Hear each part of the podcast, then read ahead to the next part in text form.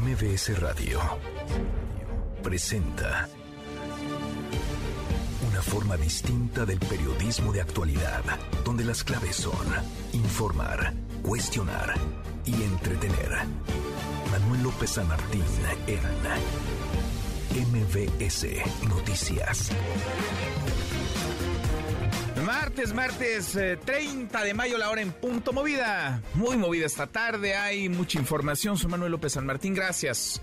Muchas gracias que nos acompaña. Acaban de estar como todos los días, como todas las tardes, todas las eh, voces. El presidente López Obrador dice apoyar la propuesta de establecer un pacto, un acuerdo, un arreglo con grupos del crimen organizado, como lo planteó una de las integrantes de la Unión de Colectivos de Madres Buscadoras, eh, Delia Quiroga. Esto para erradicar los casos de desapariciones, el triunfo de la delincuencia, es la derrota del Estado, del Estado de Derecho, la derrota de las leyes. Vamos a estar platicando del tema últimas horas de la contienda en el Estado de México y Coahuila. Mañana terminarán formalmente las campañas. El domingo hay elecciones y ambos comicios parecen ya muy cantados. En el Estado de México, arriba, muy arriba, Delfina Gómez de Morena, PT Partido Verde. Y en Coahuila, muy arriba también Manolo Jiménez de la Alianza PAN PRI PRD. Mucho que poner sobre la mesa. Tarde arrancamos con las voces y las historias.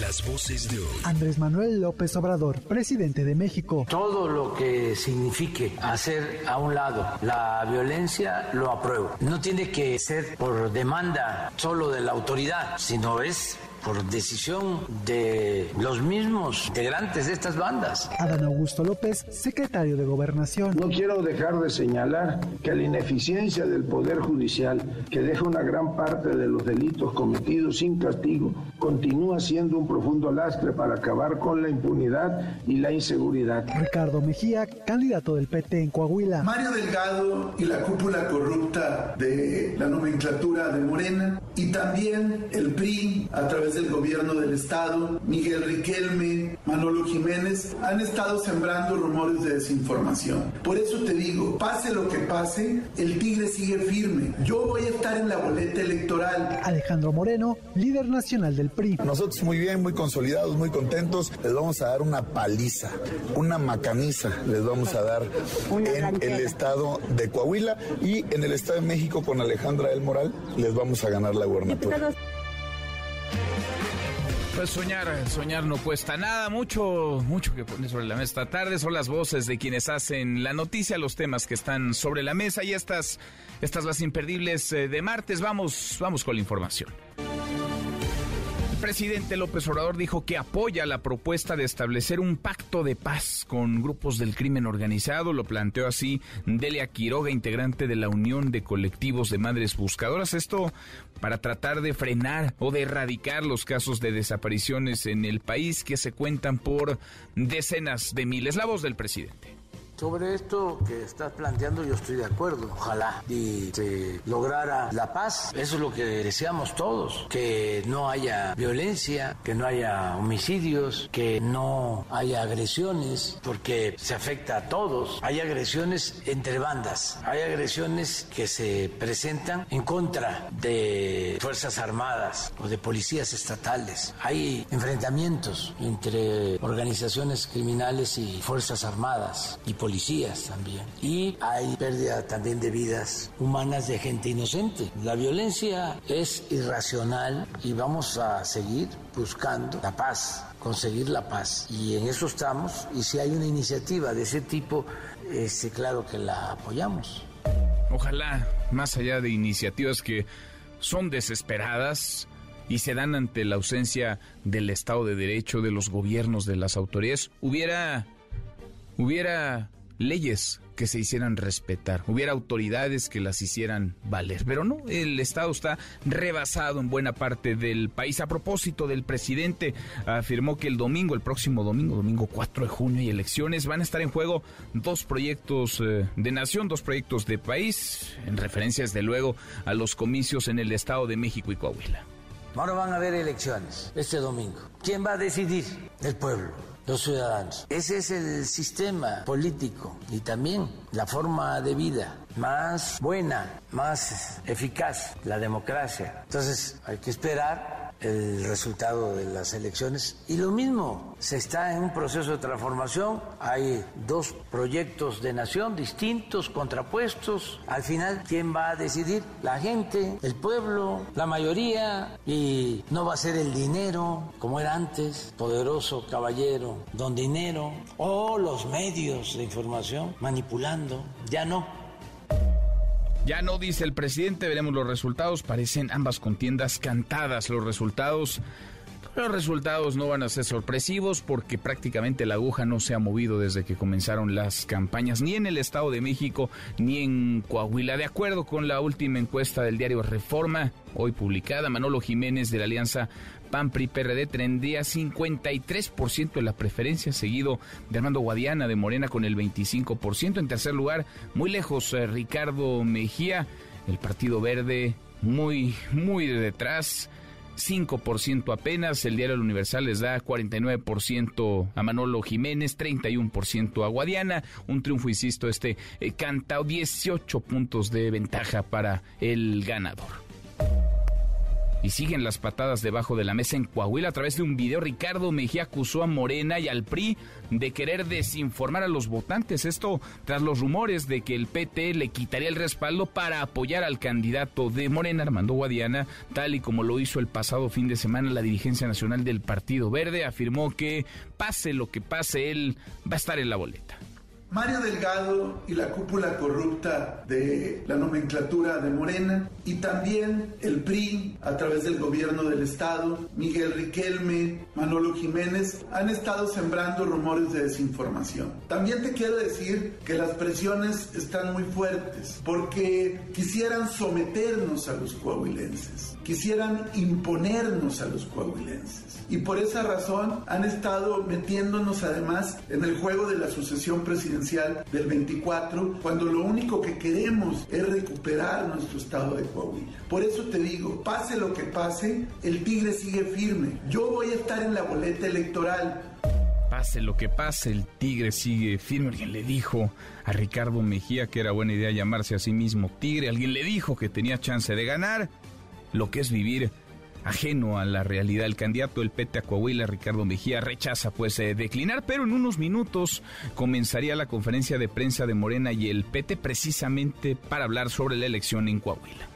En el Estado de México, la encuesta del Heraldo de México, publicada hoy, arroja un 55.1% en favor de Delfina Gómez frente al 43.2% de Alejandra del Moral. No se ha movido tampoco ahí la preferencia, no se ha movido ahí la aguja. El triunfo parece cantado también.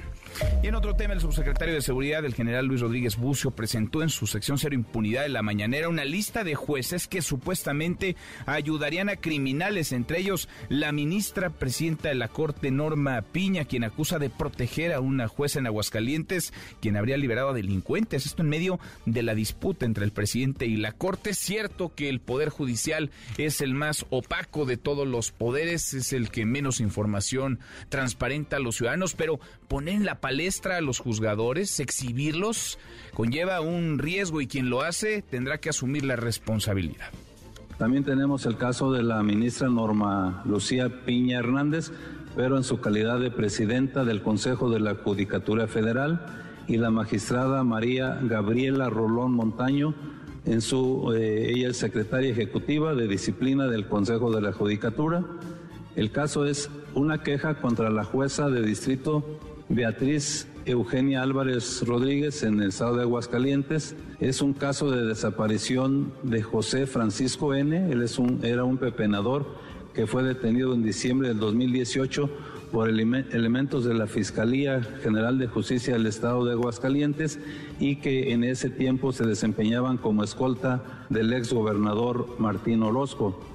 Bueno, y durante la reunión que sostiene el Gabinete de Seguridad con la Comisión Bicameral para la Evaluación y Seguimiento de las Fuerzas Armadas en Tareas de Seguridad Pública, una reunión inédita que antes se había dado, el secretario de Gobernación, Adán Augusto López, pidió una limpieza urgente en el Poder Judicial para que el pueblo de México aseguró, vuelva a confiar en la justicia. Advirtió que es necesario que el Poder Judicial funcione correctamente. Lo están avisando desde hace rato, lo ha dicho el presidente López Obrador. Ahora lo escuchamos en voz del secretario de Gobernación. No tendría que haber sorpresas. Están planteando una reforma, una profunda reforma al eh, sistema eh, judicial, una reforma que probablemente se dé en los próximos meses, en el correr del próximo año. La voz de Adán Augusto López.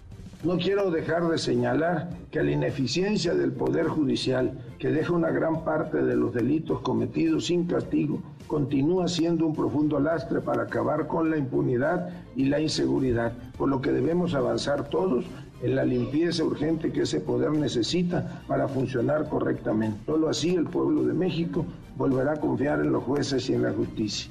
Sobre aviso, no hay engaño, van por una reforma al Poder Judicial, no la han presentado formalmente, pero lo están avisando y lo están avisando desde hace un buen rato. Un juez federal vinculó a proceso a José Rosa Saispuro, exgobernador de Durango, por el uso ilegal de la fuerza pública en agravio del periodista Carlos Iván Soto, a quien habría llamado a su celular para amenazarlo en el año 2022 de ser declarado culpable, podría pasar de tres meses a cinco años en prisión.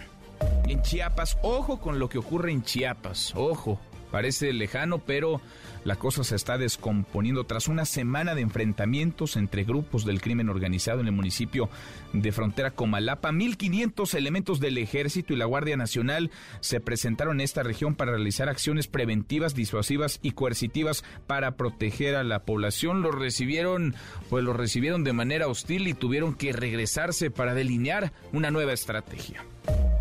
La Fiscalía de Justicia del Estado de México identificó al presunto agresor de un perrito a quien aventó el video eh, se ha viralizado en redes sociales a una cazuela con aceite hirviendo. Esto en el municipio de Tecámac. Se trata de Sergio N., quien cuenta ya con una orden de aprehensión por maltrato animal. Y en temas, en temas internacionales, Rusia acusó a Ucrania de realizar ataques con drones en Moscú, la capital. De acuerdo con la última información, varios drones fueron derribados, pero algunos alcanzaron edificios en una de las zonas más ricas de la capital rusa. El presidente Vladimir Putin calificó el hecho como un acto terrorista. Y todo lo que él ha hecho, entonces, ¿qué nombre tendría? ¿Qué nombre le ponemos y en las buenas, porque como cada tarde, claro que tendremos buenas eh, noticias. Querido Memo Guillermo Guerrero, ¿cómo estás? Querido Manuel, ¿cómo estás? Pues me siento de la realeza, me siento como de sangre azul. Hoy me siento muy bien, porque además me enteré que México va a tener reinos. Una iniciativa que hay de turismo, reinos va a tener. Reinos. Reinos. Espero que salga ya no, el dragón. Ya no van a apoyar, desde hace rato, desde 2019 le quitaron los recursos para apoyar a los pueblos mágicos y ahora van a apoyar con dinero público los reinos. Ahora nos vas a platicar de qué se Sí, yo voy de ogro, como Shrek. Ahí, en, en el reino. Sí, sí no, me queda, no, te queda mal, ¿eh? No, no, no te queda mal. Ya lo platicamos, mi No te querido queda Manuel. mal, qué cosa. Híjole, entre ocurrencias y entre ocurrentes estamos. Gracias, Memo. Gracias, Manuel. Guillermo Guerrero, Nico, querido Nicolás Romay, ¿qué traes hoy en Deportes? Buenas tardes. Querido Manuel, con el gusto de saludarte, el Tano Ortiz es nuevo director técnico de Rayados. Qué rápido, una semana y cambió al América por Monterrey. Hablaremos de eso y de mucho más. Bueno, pues como que lo tenía ya negociado. Abrazo grande, Nico, Nicolás Romay, con los deportes. Hasta aquí el resumen con lo más importante del día. Ya le platicaba, escuchaba usted la propia voz del presidente López Obrador, asegurando que podría darse un acuerdo, un arreglo, un pacto de paz con grupos del crimen organizado para erradicar los casos de desaparición. Y si el Estado hiciera lo que tiene que hacer, y si las policías cumplieran con su deber, y si las autoridades se enfocaran en lo que es su obligación de enfocarse, de eso queremos platicar con ustedes esta tarde. ¿Usted apoyaría este pacto, este acuerdo? ¿Quién lo va a respetar? ¿Se va a escribir o va a ser un acuerdo, un arreglo tácito. ¿Qué dicen? ¿Sí o no opine? Arroba MBS Noticias, nuestro WhatsApp 5524 99125. Viene el teléfono en cabina 5166 1025. El presidente de nuevo pegándole hasta con la cubeta al Poder Judicial. Rocío Méndez, parte de la mañanera. Rocío, ¿cómo te va? Muy buenas tardes. ¿Qué tal, Manuel? Muy buenas tardes. Pues el día de hoy es una presentación quincenal del informe de seguridad y en esa línea también se presenta el reporte Cero Impunidad. Así, Luis Rodríguez Bucio, el subsecretario de Seguridad Pública de la Secretaría de Seguridad y Protección Ciudadana, en su larga relatoría habló de los casos de jueces que favorecen a delincuentes. Vamos a escuchar. El caso de la ministra Norma Lucía Piña Hernández, pero en su calidad de presidenta del Consejo de la Judicatura Federal, y la magistrada María Gabriela Rolón Montaño, secretaria ejecutiva de disciplina del Consejo de la Judicatura. El caso es una queja contra la jueza de distrito Beatriz Eugenia Álvarez Rodríguez en el estado de Aguascalientes. Es un caso de desaparición de José Francisco N. Era un pepenador que fue detenido en diciembre del 2018 por elementos de la Fiscalía General de Justicia del Estado de Aguascalientes y que en ese tiempo se desempeñaban como escolta del ex gobernador Martín Orozco. Contrariamente, contó Rodríguez Bucio, José Francisco N. sigue desaparecido. El detenido continúa desaparecido. Tanto la ministra Piña como la magistrada Rolón desecharon una queja administrativa promovida en contra de la jueza Beatriz Eugenia Álvarez Rodríguez, quien ha sostenido criterios parciales que benefician a los cuatro presuntos responsables de la desaparición forzada de José Francisco N. Hubo otro detenido, Jaime N., que se suicidó de manera dudosa en el 2019 en una celda del Cerezo de Aguascalientes y aún continúa una persona más por detener por estos hechos. En este caso, las actuaciones de la jueza Álvarez Rodríguez podrían absolver a los procesados del delito de desaparición forzada de José Francisco N. Manuel, el reporte del momento. Gracias, eh, muchas gracias, Rocío. Buenas tardes. Muy buenas tardes. Desde luego que el eh, Poder Judicial tiene una deuda, tiene una vaya, una asignatura pendiente con los ciudadanos en términos de transparencia, de rendición de cuentas. Es el más opaco de los poderes, es el menos eh, fiscalizado, el que menos rinde cuentas. Pero de ahí a exhibir a algunos jueces, vaya, se corre un riesgo enorme. Tendría que haber procesos mucho más eh, definidos, mucho más aterrizados, para que en efecto los jueces impartieran lo que por derecho corresponde, justicia viene, vendrá seguramente una reforma al Poder Judicial eh, profunda.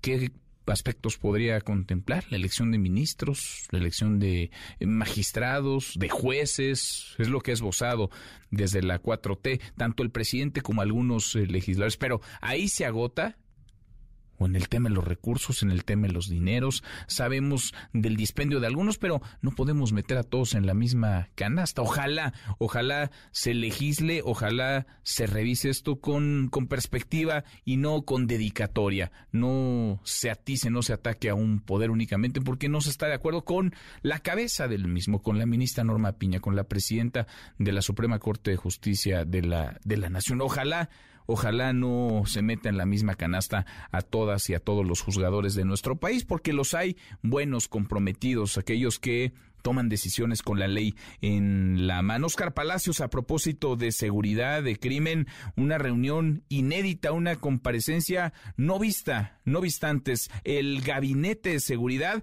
sentado a la mesa con legisladores. Oscar, muy buenas tardes, ¿cómo te va?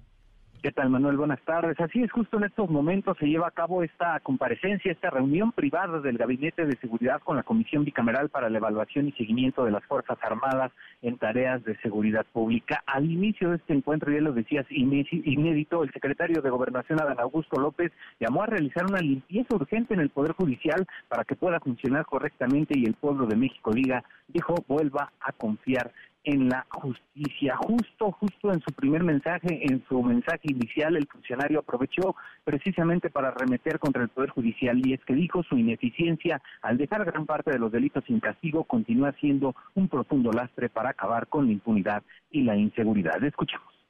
No quiero dejar de señalar que la ineficiencia del Poder Judicial, que deja una gran parte de los delitos cometidos sin castigo, continúa siendo un profundo lastre para acabar con la impunidad y la inseguridad, por lo que debemos avanzar todos en la limpieza urgente que ese poder necesita para funcionar correctamente. Solo así el pueblo de México volverá a confiar en los jueces y en la justicia. Ya entrando en materia, Dan Augusto López defendió la participación de las Fuerzas Armadas en tareas de seguridad pública y sostuvo que la intención no es militarizar el país, sino acabar con el lastre de la inseguridad. El secretario de Gobernación agregó que para el gobierno federal las víctimas de la delincuencia no son daños colaterales, pues dijo, en la estrategia de seguridad se prioriza la vida y la paz por encima de los operativos espectaculares para conseguir medallas. Escuchemos Contrario a lo que se ha expresado para nosotros, las víctimas de la delincuencia no son daños colaterales. En la estrategia de seguridad del gobierno federal se prioriza la vida y la paz por encima de los operativos espectaculares con los que conseguir medallas. Sabemos que con astucia e inteligencia podemos ser más eficaces combatiendo la criminalidad. Por su parte, el coordinador de los senadores de Morena y presidente de esta comisión bicameral, Ricardo Monreal, reconoció el esfuerzo y sacrificio de las Fuerzas Armadas en tareas de seguridad pública, aunque afirmó que están conscientes en el Poder Legislativo de la necesidad de su retiro paulatino de las calles. Así lo dijo. Reconocemos el esfuerzo y el sacrificio que soldados y marinos realizan en el cumplimiento de estas tareas. También estamos conscientes de la necesidad constitucional al retiro paulatino, ordenado y supervisado de la Fuerza Armada permanente en las tareas de seguridad pública en el plazo acordado por el órgano reformador de la Constitución. En este encuentro de carácter privado participan los secretarios de Gobernación Adán Augusto López, de la Defensa Nacional Luis Crescencio Sandoval, de Marina Rafael Ojeda Durán y de Seguridad y Protección Ciudadana Rosa Isela Rodríguez. Se espera que este encuentro se prolongue todavía por espacio de una hora más, Manuel, y a lo mejor es probable que se se presente a medios de comunicación un mensaje. Estamos pendientes, Manuel, parte de lo que está ocurriendo aquí en el Senado de la República. Bueno, pues a ver si nos, si nos cuentan algo, si nos enteramos de algo. Por lo pronto es una reunión a puerta cerrada, una reunión inédita. Ya nos dices, Oscar, está ahí el gabinete en su pleno, el gabinete, el primer nivel del gabinete de seguridad del presidente López Obrador. Gracias, Oscar. Estamos pendientes. Hasta luego. Buenas tardes. Hasta muy pronto. Muy buenas tardes. Y a propósito, decíamos de jueces y de esta probable, la están avisando desde hace rato, eh, reforma al Poder Judicial. Hoy, hoy comienza un conversatorio, hoy comenzó ya un conversatorio, un diálogo eh, de legisladores con especialistas que tratan de encaminar esfuerzos algunos de ellos eh, con intención política para mejorar al eh, sistema de procuración e impartición de justicia. La propuesta o ocurrencia, según quiera verse, que más ha llamado la atención es la que puso sobre la mesa Morena. El propio presidente ve con buenos ojos que se elijan a ministros, a magistrados, a jueces. Angélica Melina, Angélica, buenas tardes, ¿cómo te va? Hola Manuel, muy buenas tardes, gusto saludarte también, saludos a los amigos del auditorio. Ha iniciado en la Cámara de Diputados esta discusión que está proponiendo la bancada de Morena, Manuel, como bien lo comentabas, de llevar eh, a la selección de los ministros de la Corte, también se habla de jueces y magistrados a través de las urnas, esta propuesta de la bancada de Morena y que también pues, ha perfilado el propio presidente de la República de que los jueces, los ministros de la Corte, se elijan en las urnas por voto popular. Ah, en la Cámara de Diputados arrancó hoy esta serie de conversatorios organizados por los morenistas, así como eh, la posible realización de una consulta ciudadana sobre este tema justo, Manuel, de si se pueden o no elegir los ministros de la Corte. Sería conveniente cambiar la Constitución, cambiar las reglas de selección de los ministros de la Corte. Al inaugurar esta serie de conversatorios van a ser tres, van a durar hasta el próximo 20 de junio, va a haber una sección, una sesión de cierre de estos eh, conversatorios, bueno, pues el coordinador morenista, Ignacio Mier, subrayó cuál es la intención de su partido al hacer esta propuesta y dicen ellos, no quieren debilitar a la Suprema Corte. Vamos a escuchar al diputado Ignacio Mier. No pretendemos debilitar a ninguno de los poderes. Queremos precisar las atribuciones y facultades que garanticen el equilibrio republicano de los tres poderes en México. El poder legislativo considera, ya lo decía se ha excedido el Poder Judicial atropellando las atribuciones y facultades del Poder Legislativo. Lo que nos anima es iniciar un proceso de reflexión, de socialización. A este foro que había, había sido previamente descalificado por el diputado Miro Velasco, Manuel, el jurista y el procurador general de la República, Diego Valadez, señaló que si bien el Poder Judicial necesita una reforma eh, en el país, se necesita una reforma en materia de justicia, bueno, pues elegir, esta idea de elegir a los ministros de la Corte en las urnas no va a ser la solución a los problemas precisamente de justicia en el país. Escuchemos cómo lo dijo el, jurista mexicano. Señoras diputadas, señores diputados, que Considerar que el problema de justicia se resuelve eligiendo popularmente a los ministros es una reducción de la magnitud del problema. Más aún, con ese mecanismo o con cualquier otro, para la designación, selección o elección de los ministros, no se resuelve el problema de justicia del país. El problema de justicia del país es mucho más profundo las soluciones reduccionistas a estos problemas que enfrenta el país en la materia no son la respuesta, señaló el eh, jurista Diego Galvez Ríos. Por parte de quienes están a favor de la propuesta de Morena, Manuel Andrés Repper, que participó en el proceso de selección de los nuevos consejeros del INE como integrante del Comité Técnico de Evaluación, que está ligado al partido Morena, él fue muy claro en decir en que la premisa en esta discusión de si se deben o no elegir a los ministros de la Corte en las urnas y es que en el país no hay intocables. Vamos a escuchar a Andrés Reper este mantra de la Corte no se toca es pura retórica. Por supuesto que se toca y se toca con procedimientos democráticos. Lo que no se debe hacer es tocarla de manera antidemocrática. Todos los órganos del Estado mexicano están sujetos a la Constitución. Todos son sujetos de discusión y de reforma vemos que las reformas que se están defendiendo o, el procedimiento constitucional que no se quiere tocar está reglado en el propio artículo 39. La soberanía reside en el pueblo.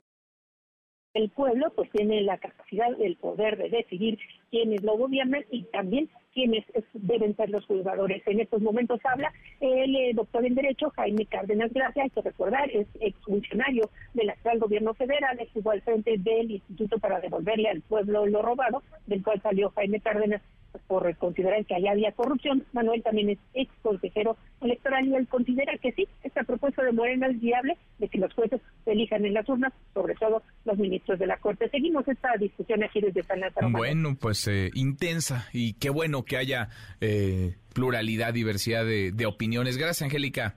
A ti, Manuel, hasta luego. Hasta muy pronto, muy buenas tardes. El eje de la propuesta de Morena pasa por la elección de jueces, de ministros, de magistrados. ¿Qué decir? ¿Es viable esto? ¿Se podría? ¿Se debería? Le agradezco estos minutos al profesor de Derecho Constitucional en la UNAM, Francisco Burgoa. Francisco, qué gusto, ¿cómo estás? El gusto es mío, todo bien. Aquí atentos precisamente a este conversatorio, primer conversatorio que celebra Morena en la Cámara de Diputados, Manuel. Me imagino que lo estás eh, siguiendo a la, a la distancia. ¿Cómo, ves las cosas? Déjame empezar por lo más polémico, ya tú nos dirás a detalle, pero por lo más polémico, lo que genera mayor conversación y en donde parece hay un discurso que hace sentido, porque pues no gozan de la mejor reputación, eh, digamos, los integrantes del Poder Judicial, en general, digamos, de el sistema de procuración e impartición de justicia, es esta elección de jueces, de ministros, de magistrados. ¿Cómo, cómo lo ves tú, Francisco? Mira, indudablemente no hay instituciones perfectas en México, no las tenemos.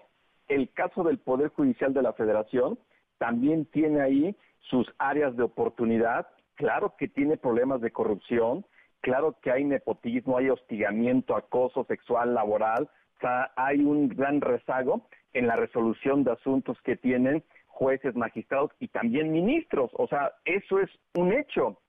Pero si el discurso que se está manejando es con el propósito de que los ministros, magistrados y jueces ya no sean intocados y puedan ser electos por el voto popular directo del pueblo, o sea, yo creo que es una forma de tergiversar.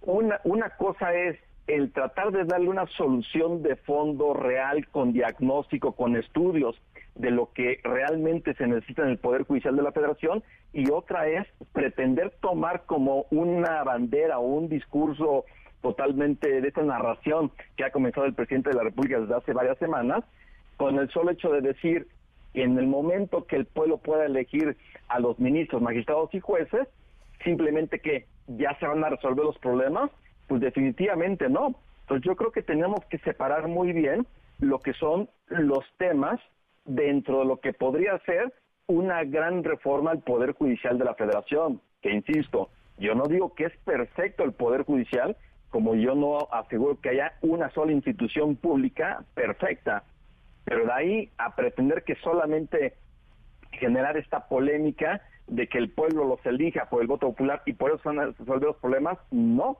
Y yo creo que es la parte que se tiene que tener sumamente clara.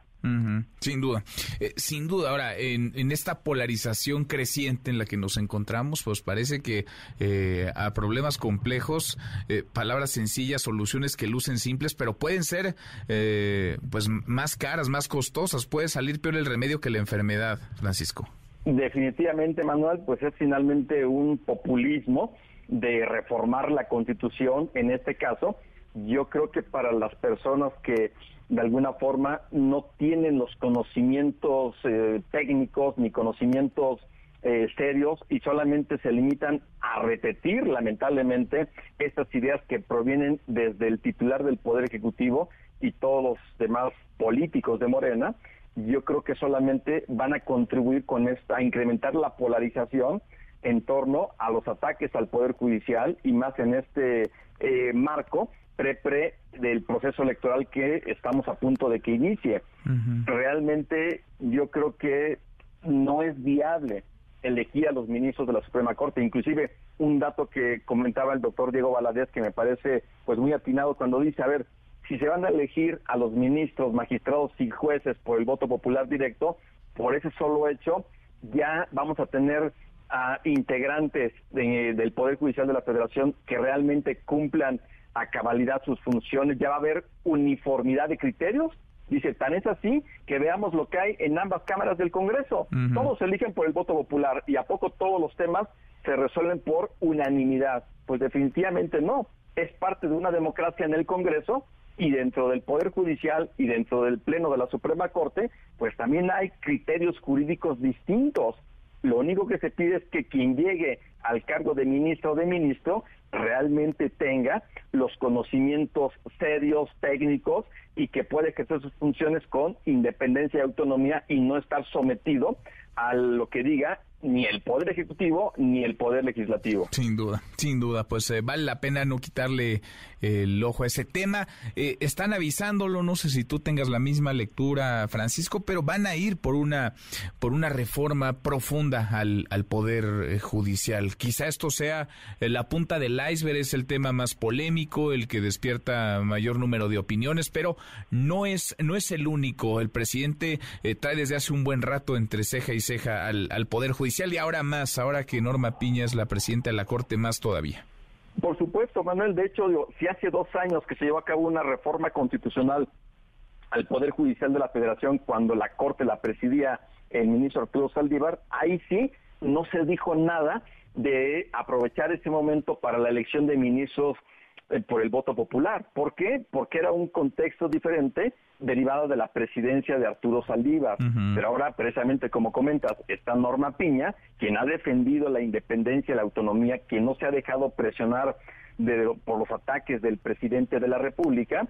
Y por otro lado, tenemos esta narrativa presidencial que se va a ir de alguna forma incrementando, porque, por ejemplo, ya conocimos la semana pasada cómo el Tribunal Electoral del Poder Judicial de la Federación ya emitió ahí medidas cautelares para que el presidente garantice principios de neutralidad e imparcialidad en los procesos electorales del Estado de México y de Coahuila y no le gustó al presidente, aunque está respetando, pero al mismo tiempo hizo los señalamientos ayer que es, digamos, un tema que puede parecer una mera anécdota, pero no lo es.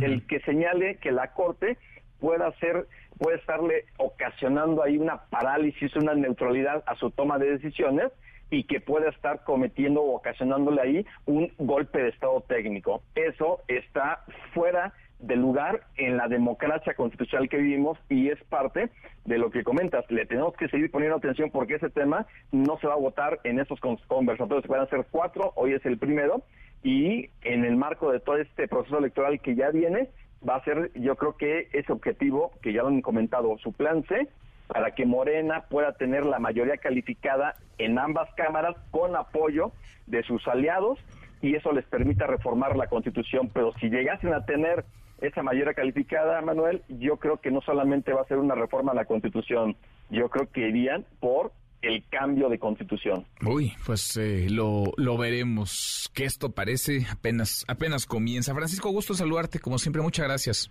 Al contrario, Manuel, fuerte abrazo para ti y para tu audiencia. Muy buenas tardes, abrazo de vueltas. Francisco Burúa, profesor de Derecho Constitucional en la UNAM. La hora con 35 cruzamos la media ya.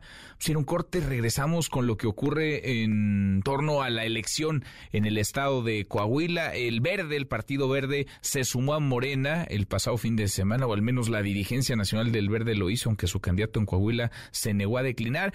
Parece que el PT estaría haciendo lo mismo, pese a que Ricardo Mejía, su candidato dice que no, que pase lo que pase, que suceda lo que suceda, él va a estar en la boleta. Volvemos, hay más. Siga a Manuel López San Martín en redes sociales. Twitter, Facebook y TikTok. M. López San Martín. Continúa con la información con Manuel López San Martín en MBS Noticias. NBS Noticias con Manuel López San Martín. Continuamos.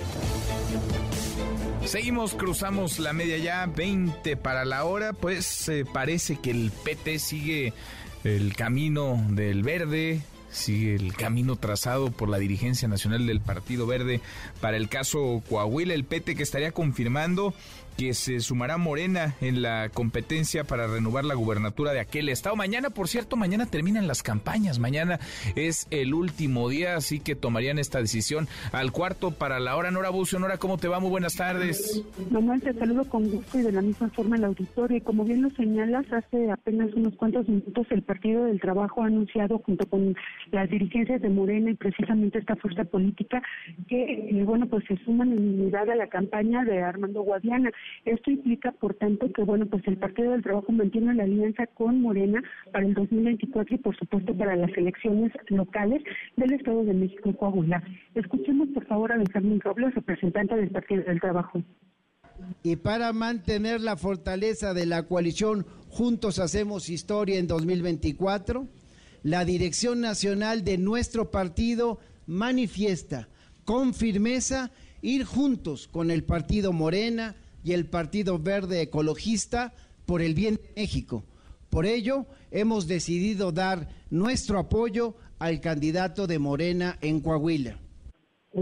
Aún cuando las boletas electorales, bueno, pues el exsecretario de Seguridad, el ex subsecretario de Seguridad estará inscrito bajo las siglas del Partido del Trabajo. A partir de este momento, la dirigencia del partido ha señalado que va solo y está de la mano de la ciudadanía, si es que así lo quiere. Sin embargo, ellos estarán respaldando a Armando Guadiana, candidato de Morena, y también ha asegurado Mario Delgado hace apenas unos cuantos minutos que, bueno, pues precisamente esto tiene como objetivo sacar al PRI del gobierno de Coahuila, no lograr los 100 años que ese partido pretende gobernar aquella entidad, y también aseguró que se trata del beneficio de la ciudadanía y no solamente una alianza con intereses políticos. Manuel, en este momento continúa esta conferencia de prensa en la sede del Partido del Trabajo. Bueno, entonces eh, declina, digamos, el PT como marca, el Partido del Trabajo, aunque hasta donde entendemos, Nora, Ricardo Mejía, el candidato del PT al gobierno de Coahuila, ha dicho que no, que pase lo que pase, él va a estar en la boleta, así que no lo vemos en esta conferencia y difícilmente apoyará la decisión de, de su partido. Está ahí Alberto Anaya, que es, vaya, el dueño de la marca, el dueño del PT, Nora. Está Alberto Naya, hay representantes, por supuesto, del Partido del Trabajo, diputados federales y senadores, y también, por supuesto, la dirigencia de Morena a través de Hernández, y por supuesto, Mario Delgado Carrillo, además de algunos representantes legislativos de Morena también en esta conferencia. Bien, bien, pues pendientes de esta conferencia, entonces siguen hablando, siguen haciendo uso de la voz los dirigentes de Morena y del PT. Gracias, eh, muchas gracias, Nora. Seguimos pendientes, muy buenas tardes. Muy buenas tardes. Preguntaba yo por Alberto Anaya, porque hace unos días, menos de una semana, él pedía a Armando Guadiana declinar. Él ya tiene, dijo, y lo cito textual, él ya tiene una responsabilidad en el Senado y ahí debe seguir. Quien debe ser gobernador es Ricardo Mejía. Eso decía eh, Alberto Anaya hace una semana, poquito menos, y ahora eh, se desdice, ahora el PT va a levantarle la mano a Armando Guadiana y en un acto desesperado, congruente dicen ellos, tratan de pegarse, de correrse a Morena, al candidato de Morena al gobierno de Coahuila. Esto decía Mario Delgado en esta misma conferencia. Bueno, primero que nada, gracias al Partido del Trabajo nuestro agradecimiento y profundo respeto por esta decisión. Hoy es un día histórico para nuestro movimiento. Estamos aquí para garantizar que el legado de Andrés Manuel López Obrador y la cuarta transformación trascienda a las siguientes generaciones. Que no sea el gobierno de Andrés Manuel un accidente de la historia, sino que sea un punto de inflexión en la historia de nuestro país. Y ello depende de todas y todos nosotros quienes estamos aquí eso decía Mario Delgado, el dirigente nacional de Morena. Pete entonces y Verde también van con Guadiana. Guadiana que está 18 puntos abajo en las encuestas, según lo que publica hoy tanto Reforma como el Universal. Le ponen ambas, ambas eh, encuestadoras, eh, ambos diarios lo colocan 18 puntos detrás de Manolo Jiménez. Vamos a ver si les alcanza o para qué les alcanza. Ahora está hablando Alberto Anay, el dueño del PT. Darle el triunfo contundente a la presidencia de la República al licenciado Andrés Manuel López Obrador. Al igual que en 2018 y que en estos 23 años, nuestro partido tomó la determinación de conservar la coalición Juntos Haremos Historia y de ir juntos en 2024. También acordamos, y ya se dijo, que seguimos juntos en el Estado de México y seguimos juntos también en Coahuila. Ahí estaremos pues para que la, acción, la coalición Juntos Haremos Historia triunfe.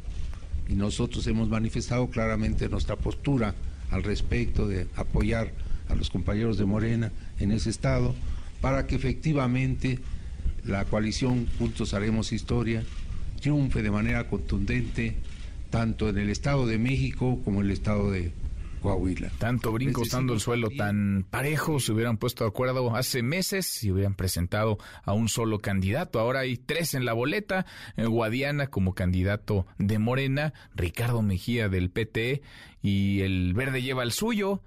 El verde que junto con el PT ha declinado ya en favor de Morena, pero las boletas están impresas y ya parece una acción eh, desesperada cuando están muy, muy por debajo en la preferencia electoral. 18 puntos le decía, según la encuesta hoy de Reforma y el diario El Universal. Y en toda esta película, pues al que dejaron eh, solo, al que abandonaron, al que ya le hicieron el feo y se quedará como el perro de las dos tortas, es eh, Ricardo Mejía. Ricardo Mejía que cobraba como subsecretario en el gobierno del presidente López Obrador hasta hace algunos meses, se fue sin decir adiós. El presidente eh, lo tiene como apestado y ahora el PT también le da la espalda, así que juntarse con Mejía pues no no parece no parece pagar bien. Camelia Muñoz, ¿cómo andan las cosas en Coahuila? Camelia, muy buenas tardes. Hola Manuel, muy buenas tardes para ti, para el auditorio. Pues te informo que eh, Ricardo Mejía Verdeja eh, tiene previsto a las 3 de la tarde dar una conferencia de prensa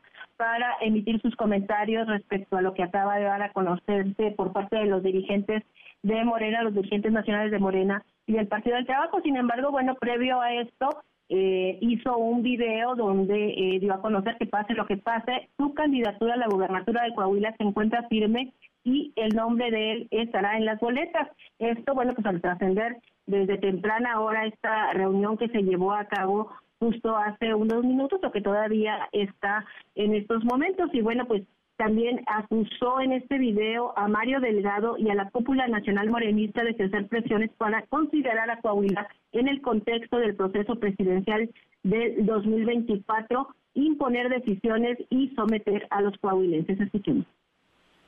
Las presiones están muy fuertes porque quisieran someternos a los coahuilenses, quisieran imponernos a los coahuilenses. Y por esa razón han estado metiéndonos además en el juego de la sucesión presidencial del 24, cuando lo único que queremos es recuperar nuestro estado de Coahuila.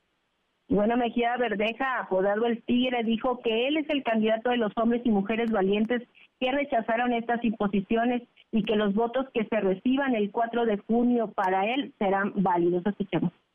Pase lo que pase, el tigre sigue firme. Yo voy a estar en la boleta electoral. Tú vas a votar en la boleta por el tigre, por Ricardo Mejía, el tigre, que estará en el casillero del PT. Que nadie te confunda. El voto por el tigre es un voto válido.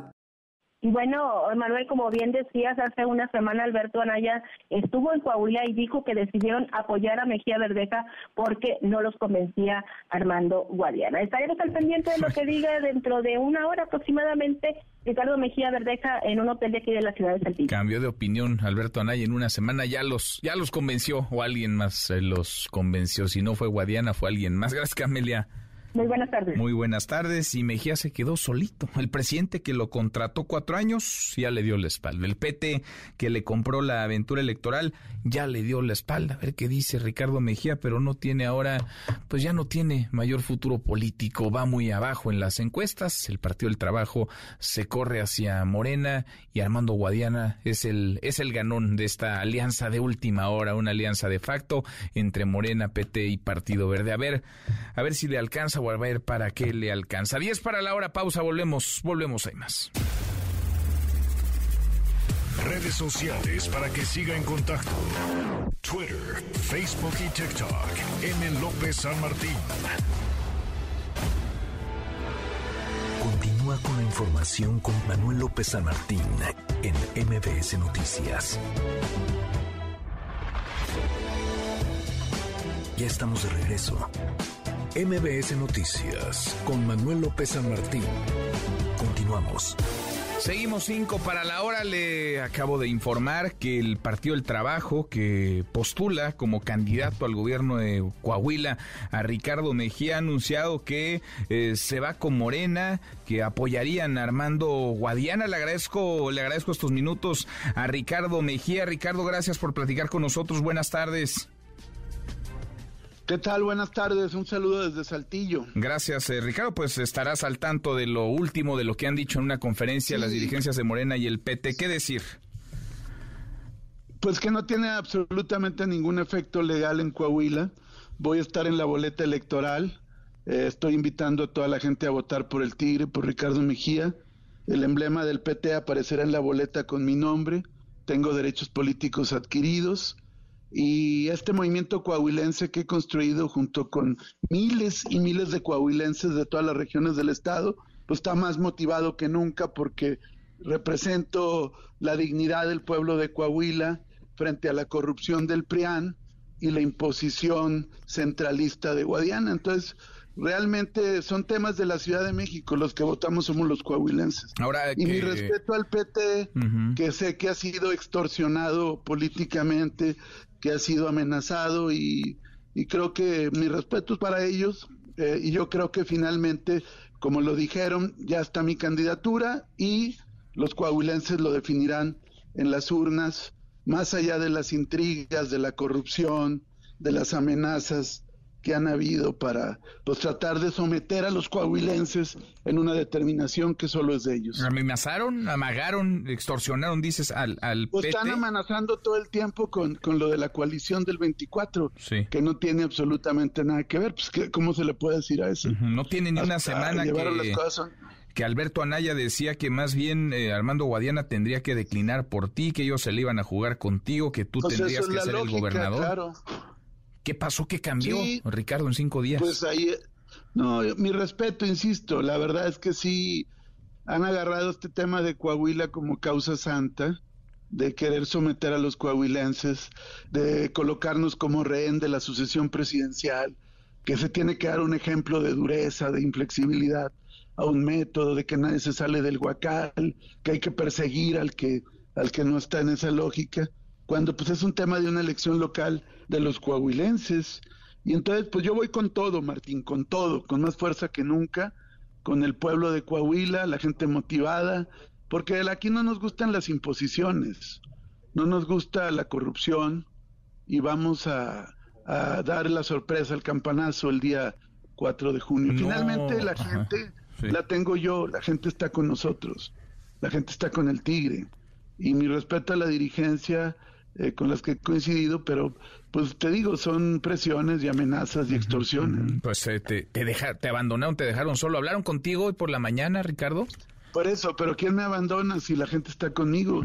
Te invito a que vayas a pues cualquier meeting mío y hay miles de gentes. Y hay petistas. Los petistas de Coahuila están conmigo. Sí. Los morenistas de Coahuila están conmigo.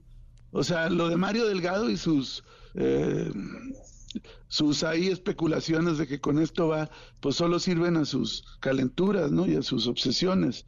Pero la gente de Coahuila está conmigo. El petismo, el morenismo, panistas que no quieren la alianza con el PRI, universitarios, amas de casa. Soy el candidato del pueblo coahuilense frente a la corrupción de Manolo Jiménez y la imposición burda de, Armando Guadiana. Lo demás son, son temas ahí de foto, ¿no? Lo importante son los votos, tengo el registro, tengo los derechos políticos y voy a estar en la boleta. Pase lo que pase, tú no te bajas, tú vas a llegar hasta el día de la elección como candidato, Ricardo. Claro, claro, ya lo dije, que primero muerto antes que eso. Es más, si, quiere, si quisieran cambiar candidatura, pues tendrían que matarme, ¿verdad? Esa sería la única posibilidad. Pues que... Las boletas ya están impresas, voy a la elección y esto que sirva para que todo el país, todo México sepa pues el, burdo intento de imponer a un corrupto como Armando Guadiana, que además pues esto lo hace más impresentable todavía para, para el pueblo de Coahuila. Mira, él tiene que cancelar eventos porque no va la gente. Este, se pelean en sus eventos porque convoca grupos ahí para tratar de jalar gente y pues la gente se pelea ahí. No, nosotros vamos con todo, más motivados que nunca y esto pues indica la fortaleza que tenemos. Imagínate todo el aparato del PRI y el gobierno del Estado y ahora toda la nomenclatura eh, en contra mía y seguimos caminando cada vez más fuertes. No hay que creer en esas encuestas. Si estuvieran las encuestas que hoy publican como están, no tendrían que recurrir a todas estas actitudes gansteriles. Pues eh, escuchamos ya la voz de, los dirigentes del, PT, de los dirigentes de Morena. Tú dices es un asunto de la Ciudad de México, extorsionaron, presionaron al PT, yo me quedo en la contienda y si me quieren bajar, pues me tendrían, me tendrían que matar. Ricardo, te agradezco que hayas platicado con nosotros. Gracias, Gracias. un abrazo, saludos. Gracias, muy buenas tardes. Es Ricardo Mejía, el candidato del PT, así está registrado, aunque el PT ya le dio la espalda al gobierno de Coahuila, él no se baja, pase lo que pase, ocurra lo que ocurra, va a llegar al día de la elección eh, con su nombre impreso en la en la boleta, asegura que extorsionaron al Partido del Trabajo y sí, llama la atención, por decirlo menos, el cambio de señales. Hace cinco días Alberto Anaya, el dueño del PT, pedía la declinación de Morena, de Armando Guadiana en favor de Ricardo Mejía y ahora hacen lo contrario, ahora le dieron la espalda a su candidato, como le dio la espalda también a Ricardo Mejía, el presidente López Obrador, que lo expulsó de la 4T. ¿Y si llenar tu carrito de súper también llena tu cartera? ¡Oh, sí! Recibe hasta 6 mil pesos de cashback comprando y ahorrando con HSBC. Entre más ahorras, más ganas. ¿Y si sí? Consulta más información en www.hsbc.com.mx diagonal HSBC presenta Economía y finanzas. Con Eduardo Torreblanca. Lalo, qué gusto, qué gusto saludarte, ¿cómo estás? Muy bien, estaba escuchando tu entrevista, qué interesante el proceso y, qué oportuna esa entrevista que señala que pues no se bajan por más que el centro lo diga, ¿no? Pero bueno, ese es otro asunto. Buenas tardes, buenas tardes a los Muy buenas tardes, Lalo. Sí, ya no tiene ya no tiene partido que lo respalde, pero él sigue en la contienda y dice, pues si me quieren eh, sacar, si me quieren hacer a un lado, van a tener que matarme. Así andan las cosas a 24 horas prácticamente de que terminen las campañas en Coahuila y también en el Estado de México. Lalo, lo que dice Ricardo me dije, oye, la economía, Lalo, la economía mexicana que abre la puerta de par en par a la industria automotriz. China, China pues que sigue creciendo y sigue expandiéndose. Pues sí, fíjate que he visto algunos reels o posts en redes sociales con vehículos de autos de marcas desconocidas por nosotros que tienen una gran fama en China y que han eh, llegado a México generando mucha expectación, algunos buenos comentarios, otros no tanto. Eh, y después me encuentro una nota del diario El Economista que detalla cómo ha crecido la adquisición de marcas chinas de autos fabricados en ese país y que recién han llegado al territorio mexicano. Vale la pena mencionar que China es un gran productor de autos, de vehículos 27 millones al cierre del 2022, el año pasado. De ellos, 3 millones son automóviles. Estamos hablando que de autos al día producen 8.800 y 74 mil vehículos diarios. Eh, a, esa, a ese ritmo producen los chinos vehículos automotores. Las cifras son asombrosas en cuanto a México se refiere. En entre el 2016 y el 2022, la importación de autos chinos ha incrementado 4.239% y entre el 2018 y 2022, 161%. Se ha convertido en el segundo proveedor de autos eh, importados en México, muy cerca de Estados Unidos, que ha sido nuestro socio natural históricamente. En, de Estados Unidos compramos el año pasado 3.213 millones de dólares en autos y de China 2.298. También eh, se consideran autos que tienen otras marcas europeas o incluso eh, norteamericanas que se producen en China y después se importan a nuestro país.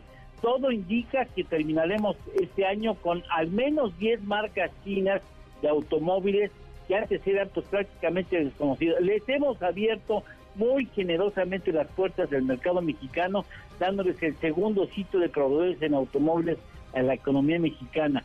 Eh, vale la pena recordar que China, China es el, se lleva el 20% de nuestras importaciones y aproximadamente les compramos más de 110 mil millones de dólares anuales en mercancías diversas.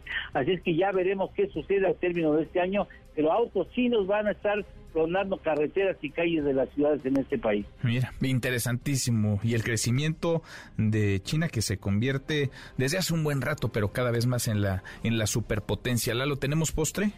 Claro que sí, hablando de autos en México, el primero que rondó las, que las calles y las avenidas de nuestro país llegó en 1895 importado también, fíjate nada más, iba a la maravillosa velocidad de 16 kilómetros por hora y tenía 21 caballos de fuerza. Más rápido corría un ser humano que ese primer automóvil que llegó al país hace 128 años. Mira nomás. Qué buen dato. Abrazo, gracias Lalo.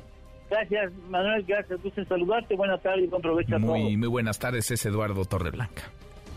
HSBC presentó. Y tenemos como todas las tardes a la hora con cinco, claro que tenemos buenas noticias. Gracias, Manuel. Tú eres mi rey. Oiga, ¿cuántas veces no le ha dicho a su esposo, eres el rey del hogar? ¿Cuántas veces no le ha dicho a su novia, mi princesita dorada? Si tú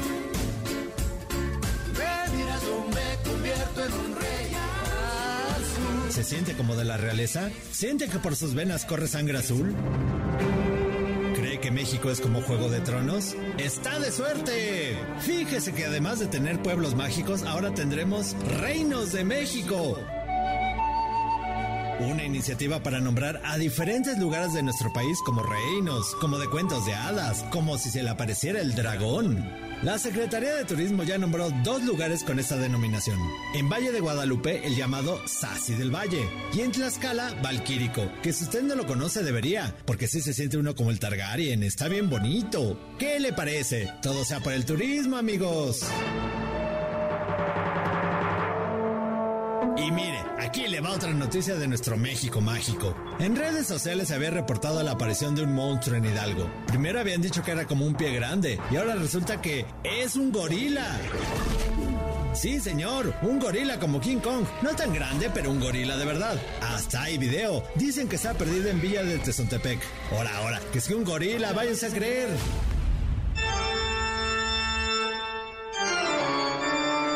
Y ya que hablamos de monstruos sobrenaturales, nuestro querido Dr. Zagal anda de estreno. Acaba de sacar el libro El vampiro del rey, que es un novelón. Yo ya tengo mi ejemplar porque me lo regaló, pero busque el suyo en librerías y que pase usted un feliz martes. Un vampiro de dientes muy podrido, negro, peludo, y. Mi querido Memo Guillermo Guerrero, tengo una curiosidad. Cada tarde me carcome esa curiosidad. ¿De dónde sacas las canciones?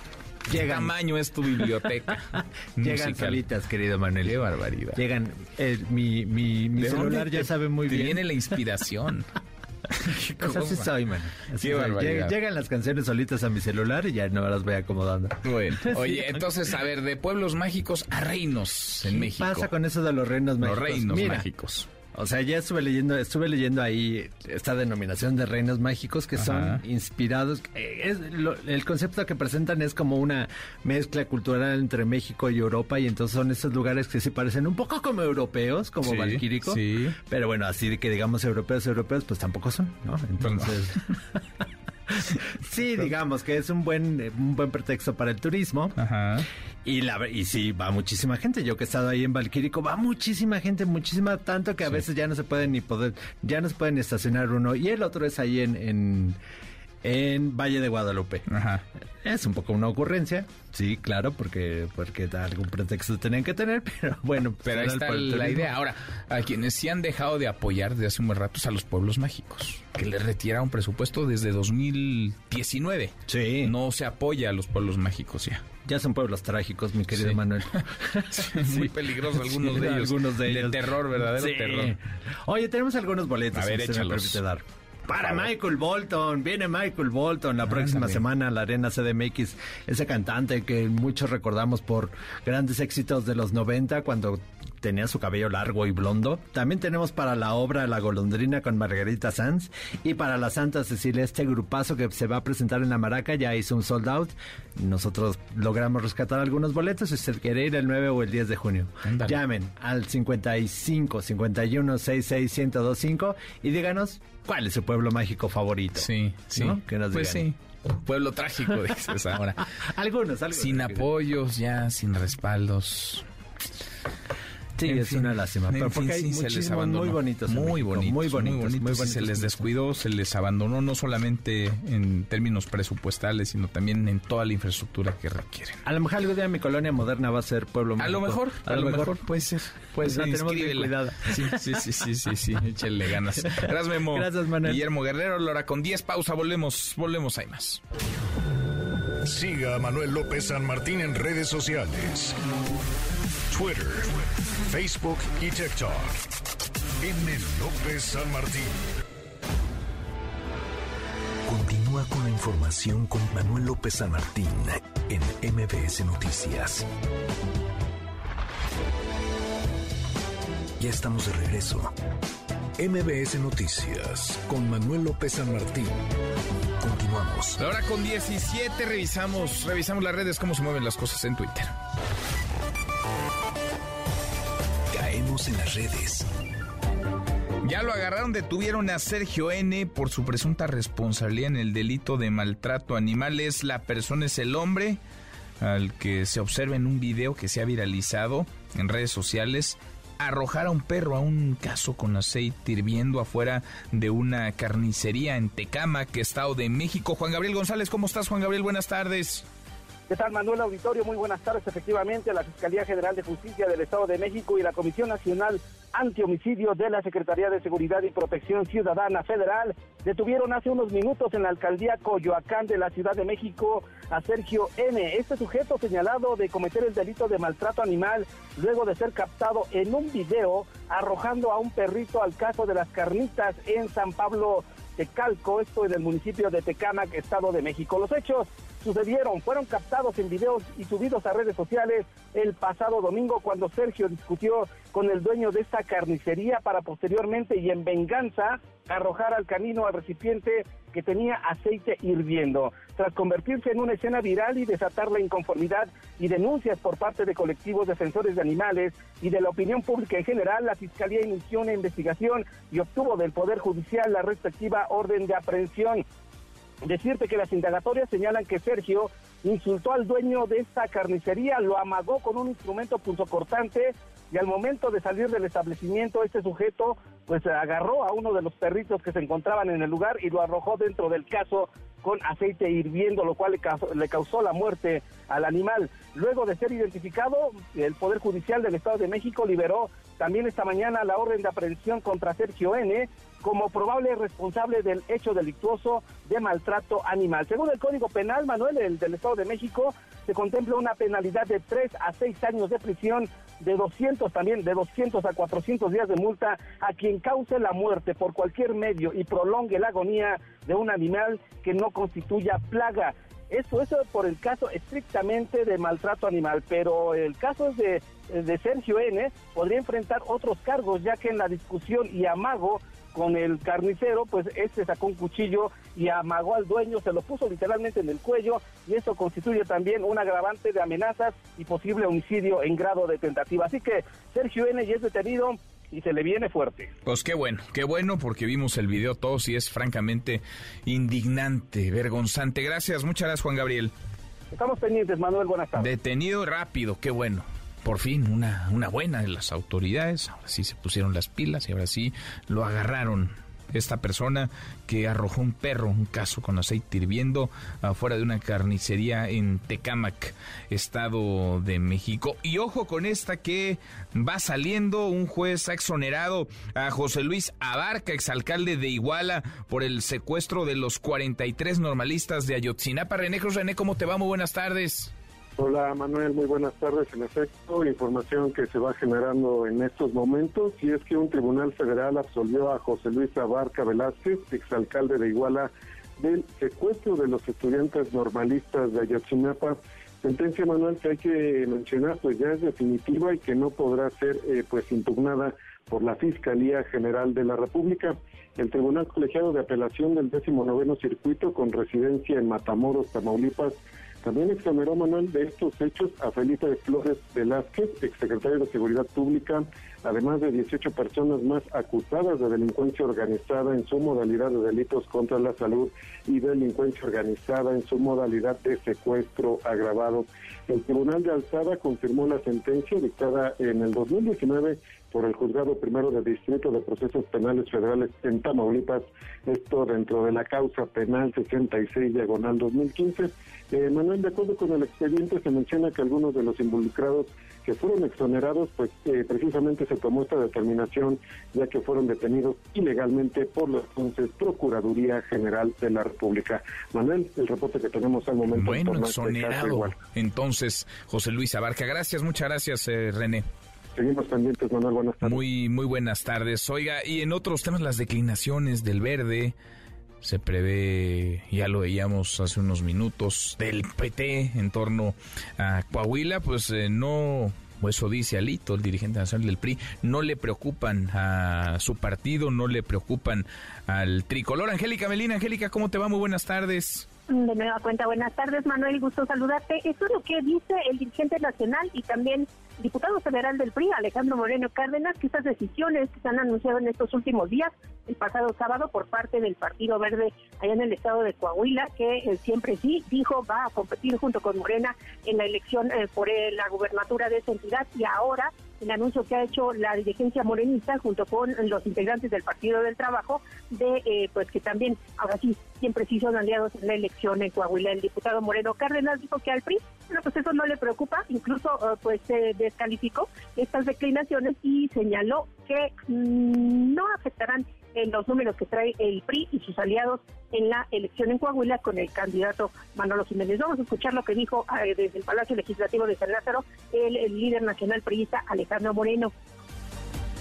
Mira, nosotros estamos firmes y sólidos y, lo pongo en, contexto. En Coahuila estamos muy sólidos, competitivos, con una amplia ventaja, más de 20 puntos, más que hacer declinaciones que les den votos al oficialismo, a Morena, en un acto de desesperación. Eh, quieren generar una percepción, no les va a dar ni un voto. Yo creo que están traicionando a quienes postularon ellos. Es una verdadera eh, eh, calamidad lo que les han hecho a quienes abanderaron sus partidos. Eso es, eh, traicionan a su gente, no tienen palabra.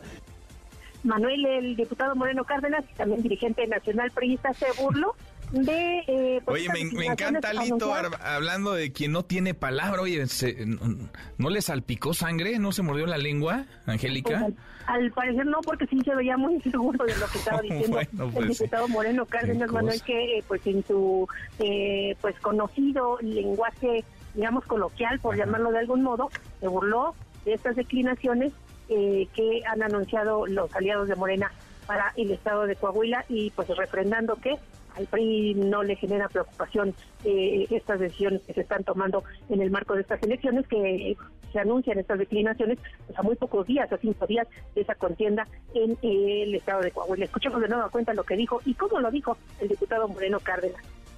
Es más, esa conferencia de prensa no hay que perdérselas para que vean las caritas que hace Mario Delgado. ¿Quién les puede creer? Son unos cínicos verdaderamente, cómo traicionan a su gente, pero qué bueno que se está dando cuenta la gente, porque al final del día esas son sumas que restan. Entonces, nosotros muy bien, muy consolidados, muy contentos, les vamos a dar una paliza.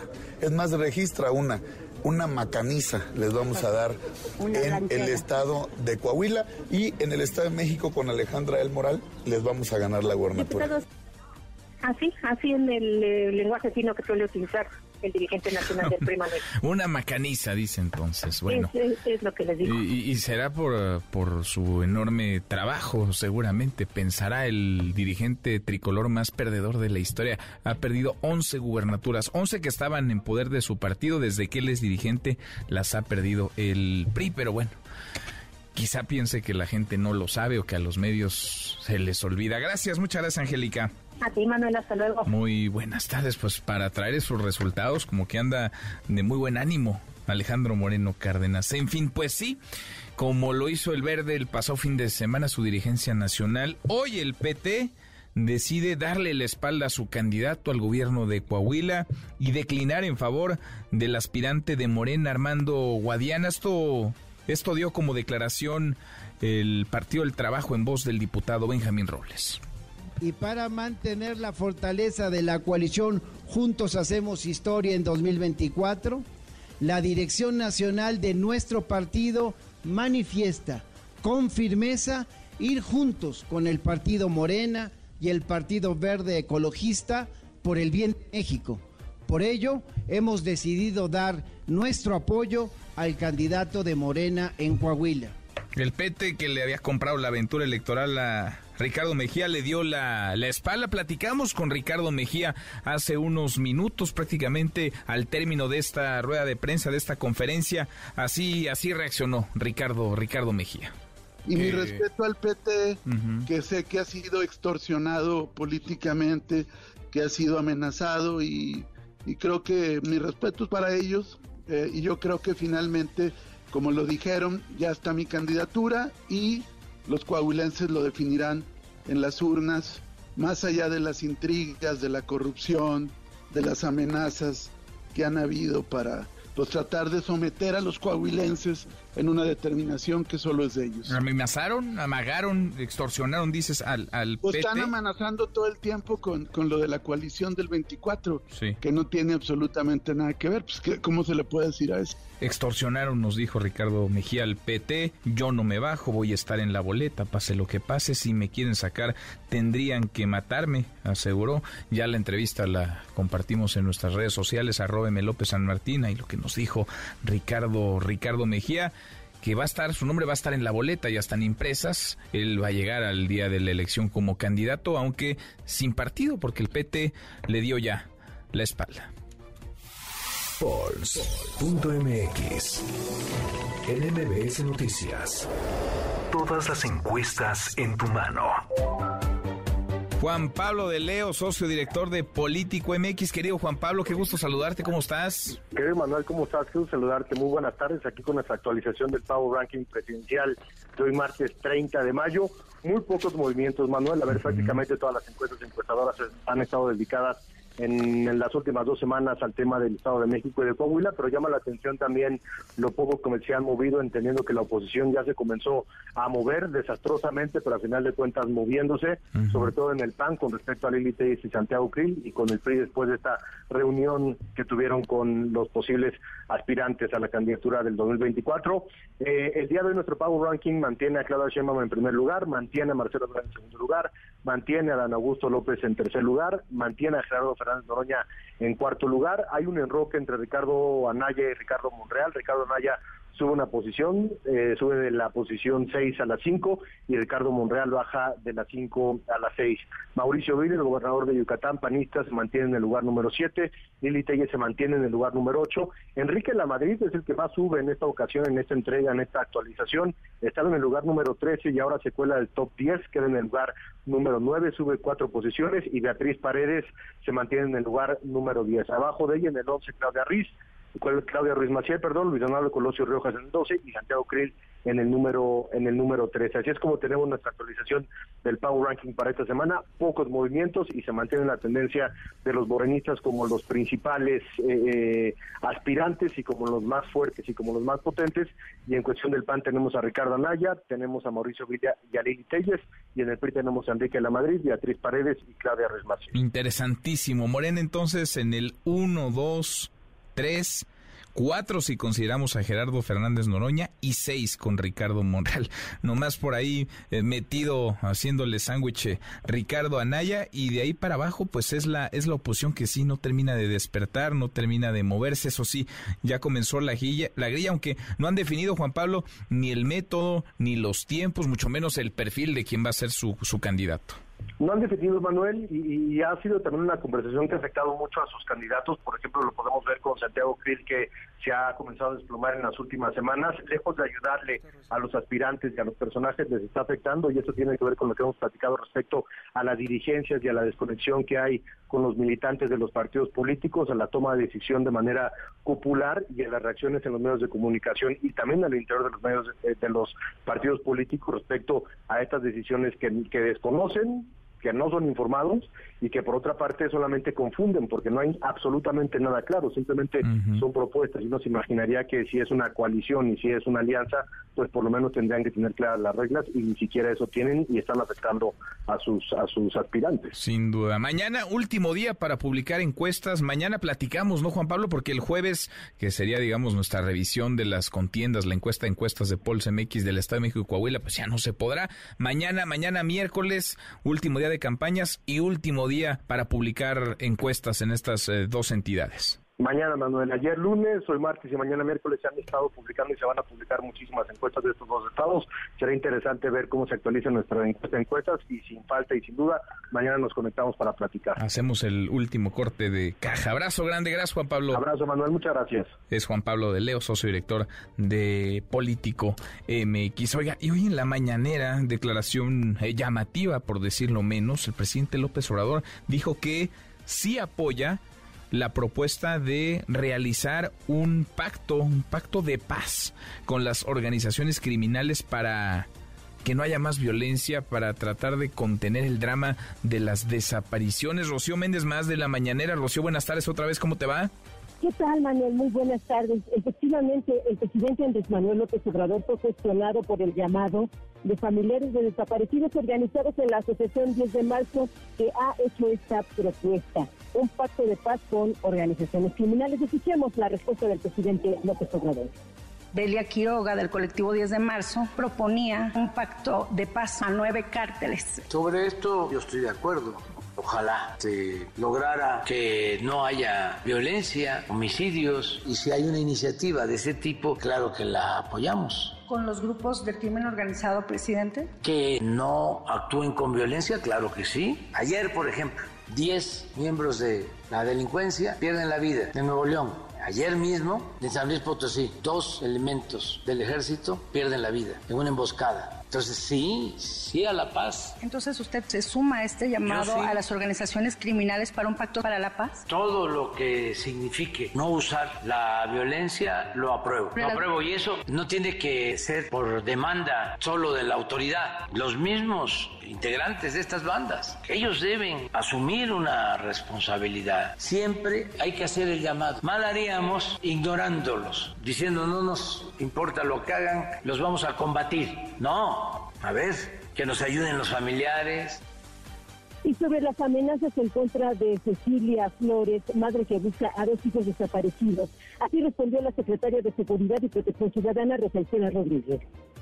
Todos los casos en donde las madres buscadoras pidan la protección del mecanismo, lo seguiremos haciendo. Si no los hubiera, nosotros estamos en la mejor disposición de atenderlos. Algunos casos se han dado sobre agresiones hacia las madres buscadoras en varios estados pero en algunos otros no se ha tratado de desapariciones. En los últimos casos se quedan sin comunicación y regresan con buenas condiciones y solamente se trató pues de que se quedaron incomunicadas. Entonces, todos los casos en que se requiera protección lo estaremos haciendo. Si hay algún caso en particular, con mucho gusto lo atenderemos personalmente. Manuel, el reporte del momento. Gracias, Rocío, muchas gracias. Buenas tardes. Muy buenas tardes. Bueno, pues ahí está otro llamado que entra en oídos sordos, porque el presidente pide conciencia a los grupos criminales, asegura que hay que insistirles, pero los grupos criminales no entienden de paz. Los grupos criminales están precisamente al margen de la ley, provocando, generando violencia realizando acciones ilícitas, lastimando el tejido social, porque no respetan, entre otras cosas, a la autoridad, mucho menos al Estado de Derecho, no respetan a los ciudadanos eh, de bien.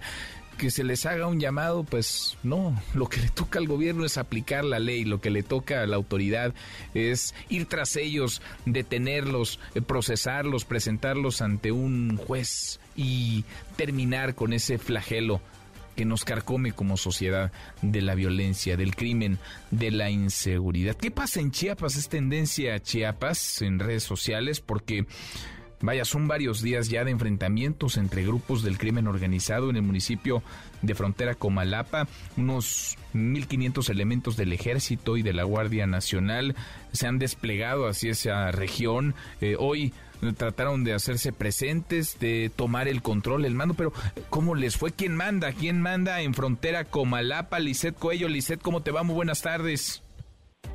¿Qué Manuel? Muy buenas tardes. Efectivamente, como lo comentas el día de hoy, pues se registró un enfrentamiento entre eh, los que son pobladores de la comunidad eh, de Joaquín Miguel Gutiérrez en el municipio de Frontera Comalapa contra pues eh, elementos del Ejército y Guardia Nacional y de la Secretaría de Seguridad y Protección Ciudadana con piedras, palos y machetes, pues fueron recibidos los uniformados y bueno, pues ellos querían evitar que los elementos entraran a esta zona, la cual pues se ha visto afectado en los últimos días por estos enfrentamientos por grupos del crimen organizado, específicamente los cárteles Jalisco Nueva Generación y el de Sinaloa.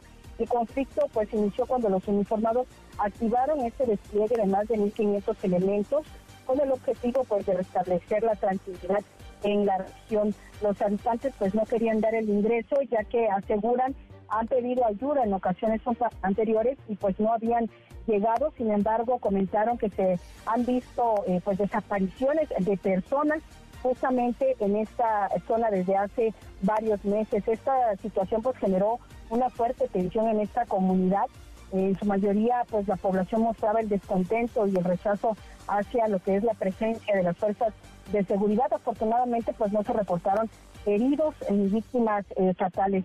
Las fuerzas de seguridad finalmente lograron romper este cerco que estaban haciendo los eh, pobladores y eh, continúan avanzando hacia lo que es el municipio de frontera Comalapa en la cabecera, que es ahí en donde se han registrado estos enfrentamientos. Finalmente, pues te informo que en próximas horas y en estos eh, días este operativo contempla no solo llegar a frontera Comalapa, sino a Chicomucelo, La Trinitaria, a Matenango de la frontera, Mazapa de Madero y Motocintla, que pertenecen a la zona Sierra Mariscal en Chiapas, que es en donde eh, pues han tenido esos enfrentamientos en los últimos días y en donde se ha visto el desplazamiento forzado de más de 3.000 personas, porque aseguran que eh, pues temen al reclutamiento de los, de los jóvenes por parte de estos grupos del crimen organizado. Este sería el reporte. Qué cosa, pues allá está la descomposición y esta situación de enfrentamiento entre grupos del crimen organizado en frontera Comalapa. Gracias, eh, muchas gracias, Lisette. Muy buenas tardes. Buenas tardes. deportes. Con Nicolás Romay. En MBS Noticias. Querido Nico, qué gusto, qué gusto saludarte. ¿Cómo estás? Muy bien, Manuel, encantado de saludarte, a ti a toda la gente que está con nosotros. Es una realidad, es oficial. El Tano Ortiz, Fernando El Tano Ortiz, nuevo director técnico de Rayados de Monterrey. Hace 15 días dirigía al América, buscaba estar en una final del fútbol mexicano, se había hablado con la directiva de renovación, Chivas elimina al América y Fernando Ortiz sin avisarle a nadie renuncia en conferencia de prensa y días después se anuncia su llegada a Rayados. Eh, un golpe durísimo para el América, evidentemente, porque estamos hablando de que el torneo empieza el 30 de junio y ahora el América tendrá que buscar director técnico y luego refuerzos y una creación con muy poco tiempo. Pues sí, como que encontró muy rápido chamba, ¿no? O lo tenía ya, ya lo tenía avanzado, ya lo tenía palabrado Nico con rayados pues da la sensación de que ya lo tenía, ¿no? Pues sí, pues sí, porque se fue, se entendió aquella noche como, digamos, una decisión de dignidad. Él y su cuerpo técnico renunciaron tras no obtener el pase a la final, pero pues muy rápido, muy rápido cerraron el contrato con, con los Rayados del Monterrey. Sí, y de llamar la atención también lo de Rayados, porque América y Rayados llegaron a las semifinales. Sí y los dos se quedaron sin técnico. Uno porque así lo decidió, Monterrey decidió cortar el proceso de Víctor Manuel Ucetich, que fue el líder con siete puntos de diferencia con el segundo lugar, cortar ese proceso y buscar al Tan Ortiz, y América pues, se queda sin técnico que llegó a semifinales, ¿no? Eh, Tigres ya renueva a Ciboldi, ¿no? Se va a quedar Ciboldi, evidentemente, y Chivas, que fue el otro finalista, se va a quedar con, con Paunovic, ¿no? Definitivamente. Pero bueno, es lo que pasa en un fútbol mexicano en donde el formato te obliga a tomar ese tipo de decisiones. El formato, pues, es para bien o para mal, pues muy cambiante. ¿Cuándo arranca otra vez la liga? 30 de junio, en un mes. En un mes. ¿Y en un mes ya va a estar acá, Nico, o no? Un mes como siempre, querido Manuel. Aquí siempre contigo, al pie del cañón. Muy bien, muy bien. Bueno, a ver si Oye, hacemos Manuel, pendientes de, de, las finales de la NBA también, ¿eh? El día de ayer, el hit de Miami 103 a 84 derrota a los Celtics y el jueves tenemos el primer duelo Hit contra Nuggets, partidazos en estas eh, finales de la NBA que han sido pues, larguísimos. La verdad es que el knockout, la serie de knockout ha sido larguísimo, dos meses de competencia, pero con duelos muy intensos y muy buenos. Sí, son, son muy apasionantes, son muy interesantes y, y sí son muy emocionantes. Así va a ser la Liga MX, Nico, aunque no te guste. No, ojalá que sí, ojalá que se fomente la competencia y se eleve el nivel que pues, nos ha faltado en los últimos años, es una realidad. Pues sí, pues sí. Que haya playoffs, ¿no? También. También, ojalá. Que haya emoción. En un ratito más lo escuchamos, Nico. Los esperamos, Claro Sports por MBS Radio. Vamos a platicar en exclusiva con Mauricio Culebro, presidente de Tigres, ah, del campeón del fútbol mexicano, y con Rodrigo Fernández, director deportivo de León, porque hay final de Conca Champions, León contra Los Ángeles. Así que veremos si la Liga MX le puede ganar algo a la MLS. Ándale, ¿cuándo es esa final? Mañana. Ah, mañana. Pues mañana. Mañana el partido de ida y el domingo la vuelta. Órale, pues mañana platicamos. Abrazo grande, gracias, Nico. Abrazo. Nicolás Romay con los deportes. Pausantes, una vuelta por el mundo de la mano de mi tocayo Manuel Marín y volvemos. Hay más. Internacional. Rusia calificó como terrorismo los ataques con drones ucranianos contra edificios civiles en Moscú. Algunos fueron derribados, pero otros alcanzaron algunas viviendas en una de las calles más ricas de la capital. El presidente Vladimir Putin dijo que es una respuesta a los recientes ataques contra la capital ucraniana, Kiev. El régimen de Kiev ha elegido un camino diferente para tratar de intimidar a Rusia intimidar a los ciudadanos rusos y atacar edificios residenciales. Esto, por supuesto, es una clara señal de actividad terrorista. El Congreso estadounidense se prepara para votar el aumento del techo de deuda, pero a pesar de contar ya con un acuerdo entre el líder de los republicanos y el presidente Joe Biden, los legisladores más radicales del Partido Republicano se niegan a dar su apoyo, lo que pone en riesgo el acuerdo y amenaza con un cierre de gobierno. Siga a Manuel López San Martín en redes sociales. Twitter, Facebook y TikTok. M. López San Martín. Continúa con la información con Manuel López San Martín en MBS Noticias. MBS Noticias con Manuel López San Martín. Continuamos. La opinión de Alberto Beñé con Manuel López San Martín. Pues eh, los resultados en el Estado de México y Coahuila lucen eh, cantados y no de ahora, desde hace semanas o meses, muy poco se ha movido la aguja durante la etapa de campañas, campañas que terminan mañana, la elección es este domingo, domingo 4 de junio. Alberto Beñé, querido Alberto, ¿cómo estás? Muy buenas tardes. Querido Manuel, qué gusto saludarte, muy buenas tardes. Pues así es, ya estamos en la víspera de estas dos elecciones que, como bien dices, han tenido, por lo menos en lo que reflejan las encuestas, unas tendencias consistentes, en el caso del Estado de México a favor de la candidata Delfina Gómez y en el caso de Coahuila a favor del candidato Manolo Jiménez de la de la coalición eh, Va por México de PRI PAN PRD. Entonces, bueno, todo pareciera indicar que, que así serán las cosas. Eh, y, habrá que estar muy atentos porque lo cierto es que las encuestas, digamos, más serias, en el caso del Estado de México, pues muestran una diferencia de alrededor de 12 puntos aunque se han publicado encuestas que llevan la diferencia a 15, 18, hasta 20 puntos, cosa que no parece verosímil.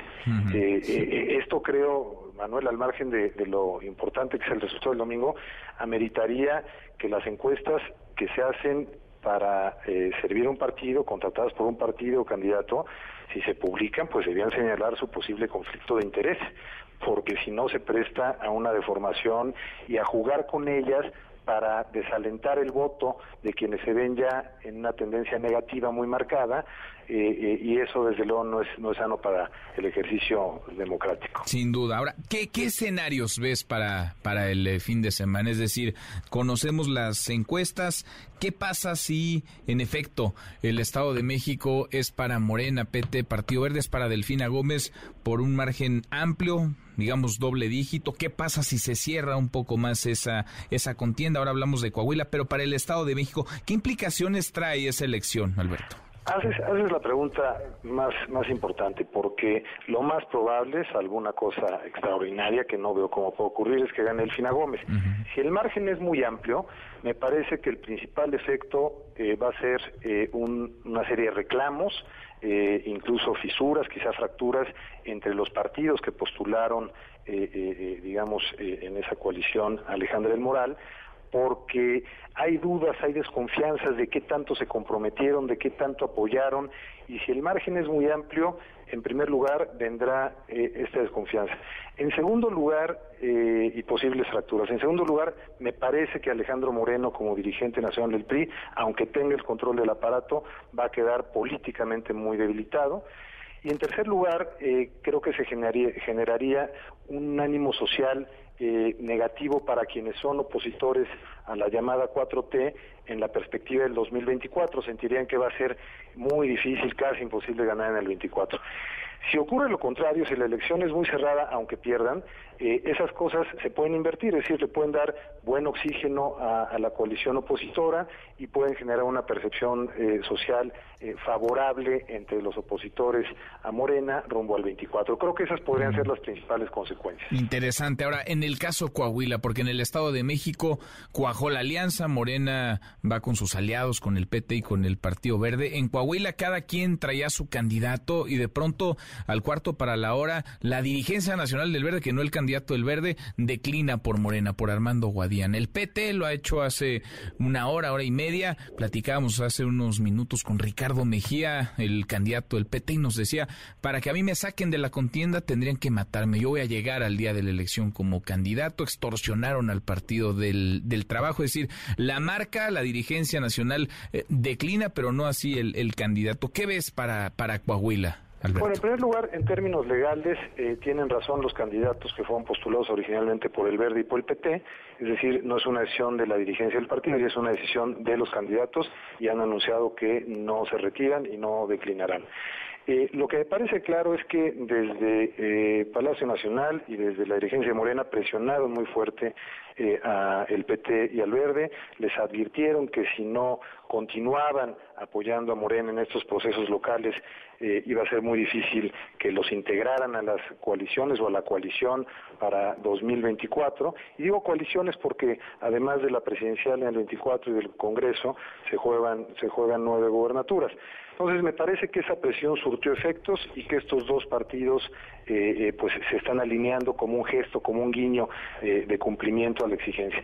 Pero lo que es cierto es que muestra Coahuila que cualquier división de una coalición y la postulación de un candidato que se haya desprendido con, su partido de esa coalición afecta mucho el resultado en su conjunto. Tan es así que eh, pues lo que vemos en Coahuila es una división muy marcada entre quienes piensan votar por Morena, según las encuestas, y quienes lo piensan hacer por el PT. Es decir, la, la, la división es tan fuerte que la suma de ambos si bien no alcanzaría la intención de voto por Manuel Jiménez, sí se acercaría. Pues sí.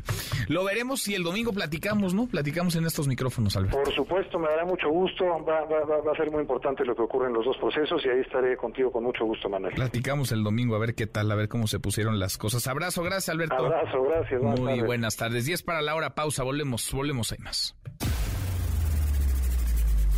Redes sociales para que siga en contacto: Twitter, Facebook y TikTok. M. López San Martín. Continúa con la información con Manuel López San Martín en MBS Noticias. Ya estamos de regreso. MBS Noticias con Manuel López San Martín. Continuamos. Seguimos cinco para la hora, ya mero nos vamos, revisamos lo último en la información. En tiempo real. El. Departamento de la Defensa de Estados Unidos apoya a México ante actividad del Popocatépetl. El Heraldo de México. Familiares piden ayuda para localizar a Naraim Estrella, desaparecida en Cuautitlán, Izcalli, y vive en un infierno. Estados Unidos sanciona a personas y empresas de México y China por facilitar producción de pastillas con fentanilo. MBS Noticias. Si quieren cambiar de candidatura tendrían que matarme lo que nos dijo en estos micrófonos Ricardo Mejía, candidato al gobierno de Coahuila. Con esto cerramos, con esto llegamos al final. Gracias, muchas gracias por habernos acompañado. Soy Manuel López San Martín. Se quedan con Nicolás Romay y todo su equipazo. Nos vemos a las 10 por ADN 40 y acá nos encontramos como todas las tardes. Mañana, mañana que será tarde de miércoles. Pásela, pásela muy bien, ya casi es viernes. MBS Radio presentó Manuel López San Martín en MBS Noticias.